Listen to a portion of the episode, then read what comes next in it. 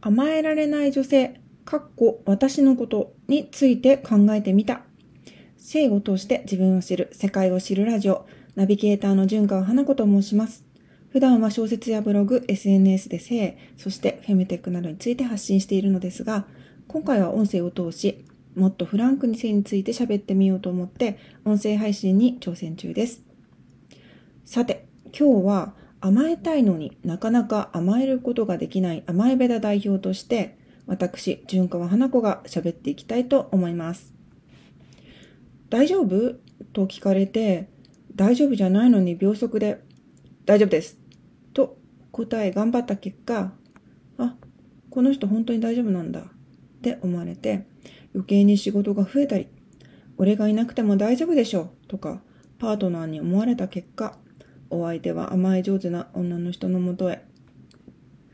男性、女性、年齢、国籍、性別問わず、都合よく扱われた結果、いつの間にかヘトヘト。そんな女性は、いねがーで、これ、お察しの通り全部私のことです。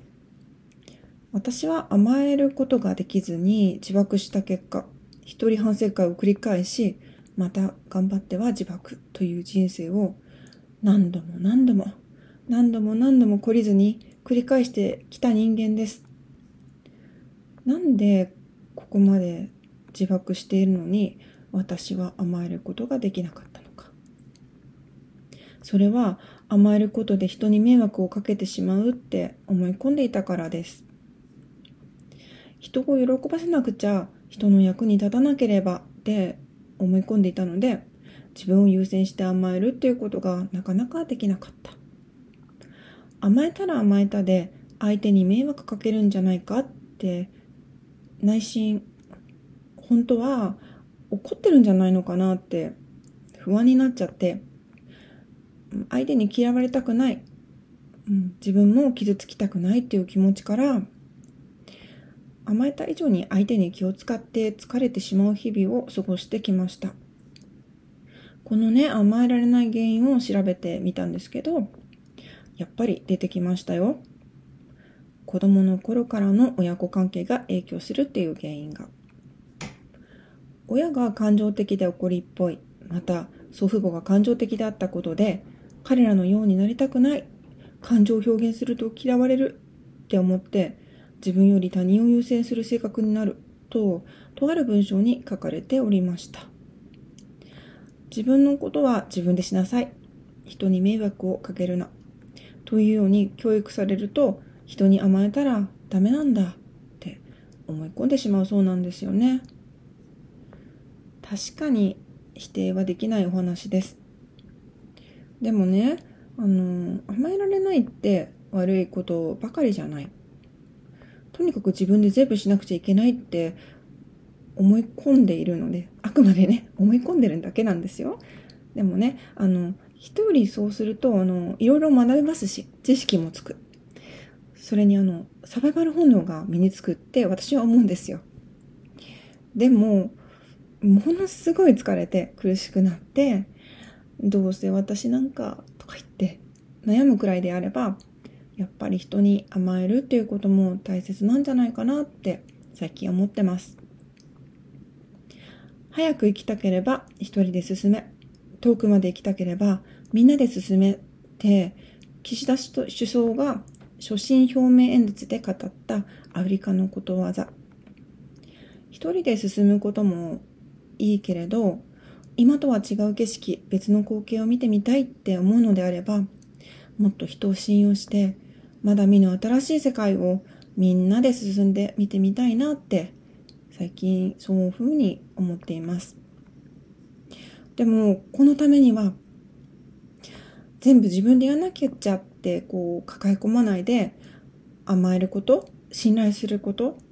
委ねることも覚えていきたいって心から思っておりますが頭で分かっていても甘えることってどうするんですか？うん、全然できない。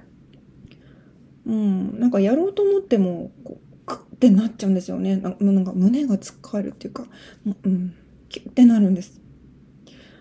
この心理的ブロックはどうしたら外すことができるのか調べてみました。でね、これ、まずは自分を甘やかすことから始めてみたらいいそうです。好きなデザートを食べてみたり、疲れたら無理しないで休んだり、着てみたか着てみたかったお洋服や行ってみたかった場所に旅してみたりね。自分がやってみたかったことを自分にさせてあげることがとっても大切なんだ。そういうことが、あの、調べて分かってきました。今まで密かに甘えたかった、してみたかったこと？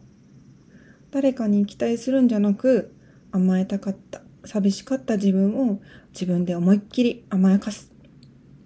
ダメな自分もどうしようもない自分も受け止めて愛してあげることから始めるのがいいみたいです。